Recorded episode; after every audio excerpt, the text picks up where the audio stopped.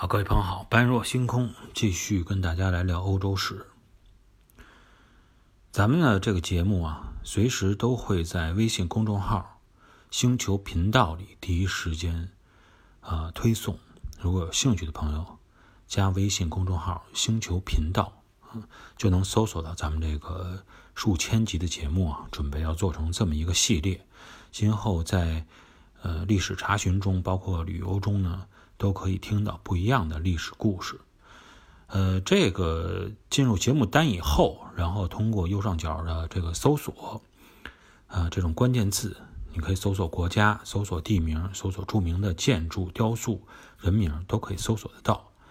然后对照前边的节目序号，在对话框里进行输入啊，节目序号再加三位的代码，就可以收听这个节目了。好，咱们。这期节目继续来聊罗马尼亚啊。那么，罗马尼亚那个时候在公元初期，这些人叫什么人呢？叫达切亚人。开始，这些达切亚人是罗马帝国的盟友，包括罗马帝国去打日耳曼人的时候，这些达切亚人还都是属于这种帮手的性质。但后来，随着达切亚人的做大，罗马觉得不行。这个是会对我形成威胁。到了公元的八十五年，那么已经到了边界上边有很多争议啊，不得不采取战争的方法解决的这么一个情况。达契亚人最初是想入侵多瑙河南边的罗马帝国，但是呢，被罗马给打回去了，没有得逞。后来罗马呢？又想跑到这个多瑙河的北边去，啊，去教训一下达契亚人，结果的后果是什么呢？也是遭遇失败了，哎，居然跟达契亚这个王国打了一个平手，而且在公元九十年这个时间点，双方不得已，尤其是罗马啊，感觉非常的不得已，跟达契亚王国啊签了一个和平协议。这个结果，说实话，对于这么强大的罗马帝国，而且这么自负、自信的一个帝国来说，在心底是一个奇耻大辱。说白了，就是根本不能接受这种现实。所以在十年以后，公元的一百年，当图拉真当上了罗马帝国元首的时候，他的第一件事就是要设立一个战争的目标，这个目标就是达切亚。达契亚王国的都城坐落在哪儿呢？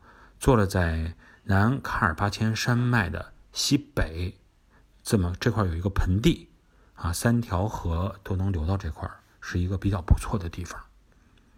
在公元一零一年，那么继位了三年的图拉真，发动第一次达切亚战争。战争呢，咱们就不多说了。如果说是图拉真这种。相当厉害的这种首领啊，军事首领带着罗马军队进攻的话，达切亚应该说是干不过罗马帝国的，所以很快达切亚人就屈服了啊，说咱们原来都是好朋友，我原来也是你罗马帝国的盟友，我不但要向你屈服，向你臣服，而且呢，以后我跟着你干，我会听话的，而且你可以在这儿驻军啊，你看着点我，要不然你不信的话。就这样，罗马呢驻扎了一些部队以后，第二年就退回到了多瑙河南岸，算是相信达契亚一次。相信归相信，但实际上罗马帝国并不是说说，嗯，我就傻到这个程度，说啊行，你说了就行了啊，你只要承认服软认输啊，咱们就这样从罗马帝国来说呀，实际上他没有完全的。占领达契亚，或者说是整个歼灭掉达契亚王国，还有一个原因，为什么呢？就是图拉真啊，他是军事家出身，他做很多事情呢，也是从实际出发，去衡量完了以后，才去想到自己应该去采取什么样的呃方式去处理这件事情。他在这时候看到啊，达契亚屈服了，我也先暂且呢妥协一下，因为这个王国啊。不是那么好完全的占领和征服的。自身罗马帝国实际上并没有完全做好战术上和技术上的准备。第一，这个图拉真就想说，这个达契亚呀，这地方身处高地，罗马人只要不是在开阔的平原上，甭管是在丛林里还是高地、高地高山上，都费劲，心里都有障碍。虽然说整个达契亚所处的这个地方，啊，特兰西瓦尼亚高原并不是那么的高，海拔呢，也就是呃几百米吧，都属于这种丘陵地带。同时呢，它的腹地还是有相对比较宽阔的河谷啊，等等这些，呃，说驻扎个大军队，通行个车马，呃，武装武器都没什么问题。但毕竟还是属于对于罗马来说，还是属于比较复杂的地形。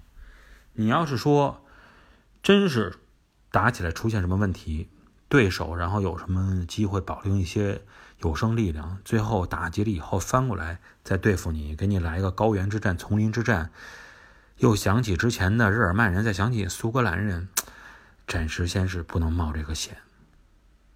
虽然以国力来说，罗马确实是可以开展一场这种消耗战，直接压倒对手，但是一个是安全性，一个是补给线也没有。啊，这么劳师动众的，后方补给万补给万一跟不上，又是一个问题。在这种情况下，比较聪明的图拉真就想：那我先缓一缓，但是我先建我的补给线。一旦我的补给线建成了以后，啊，那么我就应该有人力有物力，直接去干掉你。那么在补给线的问题上呢，罗马考虑最大的阻碍就是怎么渡过多瑙河。这河呀，多瑙河是这样啊。多瑙河冬天是要结冰的，很大一部分，因为它的纬度相对来说比较高。那么结冰以后呢，实际上更加有利于两岸的交流和通行。夏天的时候啊，河水滚滚流去，它不方便穿越。等一到冬天结了冰，哎，这样形成了这种天然的桥梁。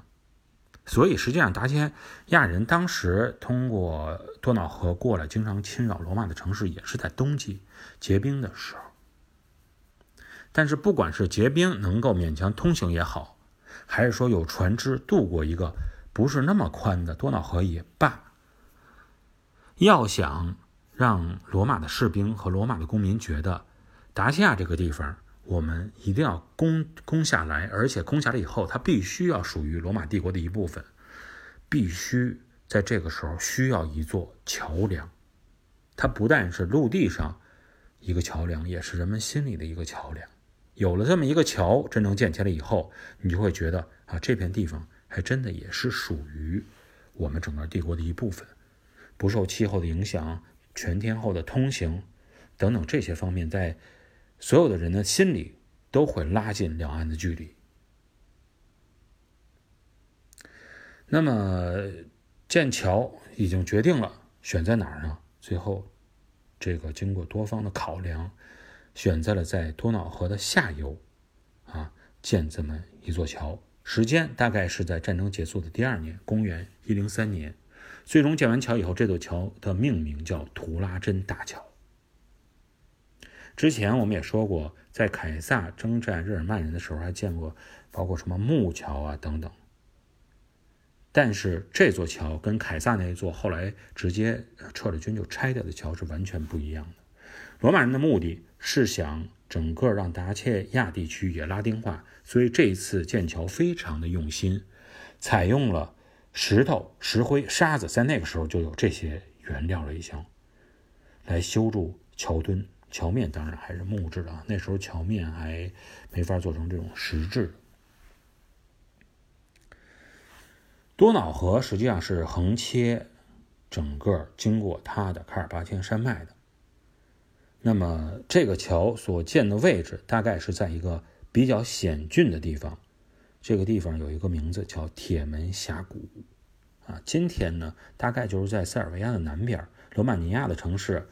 呃，德贝罗塔、塞维林堡就在这块儿。如果要去罗马尼亚旅游的话，可以到铁门峡谷去看一看。因为到了今天，直到今天，依然这个惊世之作啊，在岸边我们依然能看到看到这种残留的桥墩的遗址，非常有意思。那么整个完整的大桥你是看不到了，大概什么样？我给你形容一下哈。如果有图的话，我们也会在呃这个相应的咱们这个这期节目里有一些照片给大家分享。跨越河面八百米，够长。中间河中间修筑了多少个桥墩？二十个。桥面一共有多长呢？河面是八百米，桥面啊加上辅桥等等。一千一百三十多米，一公里多，这个桥已经很大了。即使从今天的眼光看，罗马人的这个筑桥技术和效率，确实让人惊叹。短短的一年时间，同时不但震惊了我们，还震惊了当时的达契亚人。达契亚人说：“你这什么意思啊？我都已经臣服于你了，你这也驻军了，你怎么建这么一大桥啊？”我估计呢，当时还问问问罗马的这个当地官，你这什么？你们国家什么意思？可能那哥们儿呢就跟他说：“我们这没别的意思，就是这不是你不罗马尼亚不是比较漂亮吗？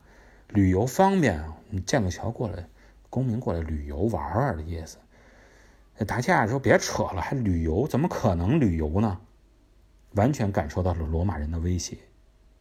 正是因为他们感受到了这个威胁，他们采取了一个先发制人的态度，就是说把驻守在达契亚的那些罗马驻军直接给消灭掉了。我先把你宰了再说吧，别扯了。然后在大桥已经完工的，发现大桥已经基本上完工的时候，就在这个时候，第二次达契亚战争就开始了。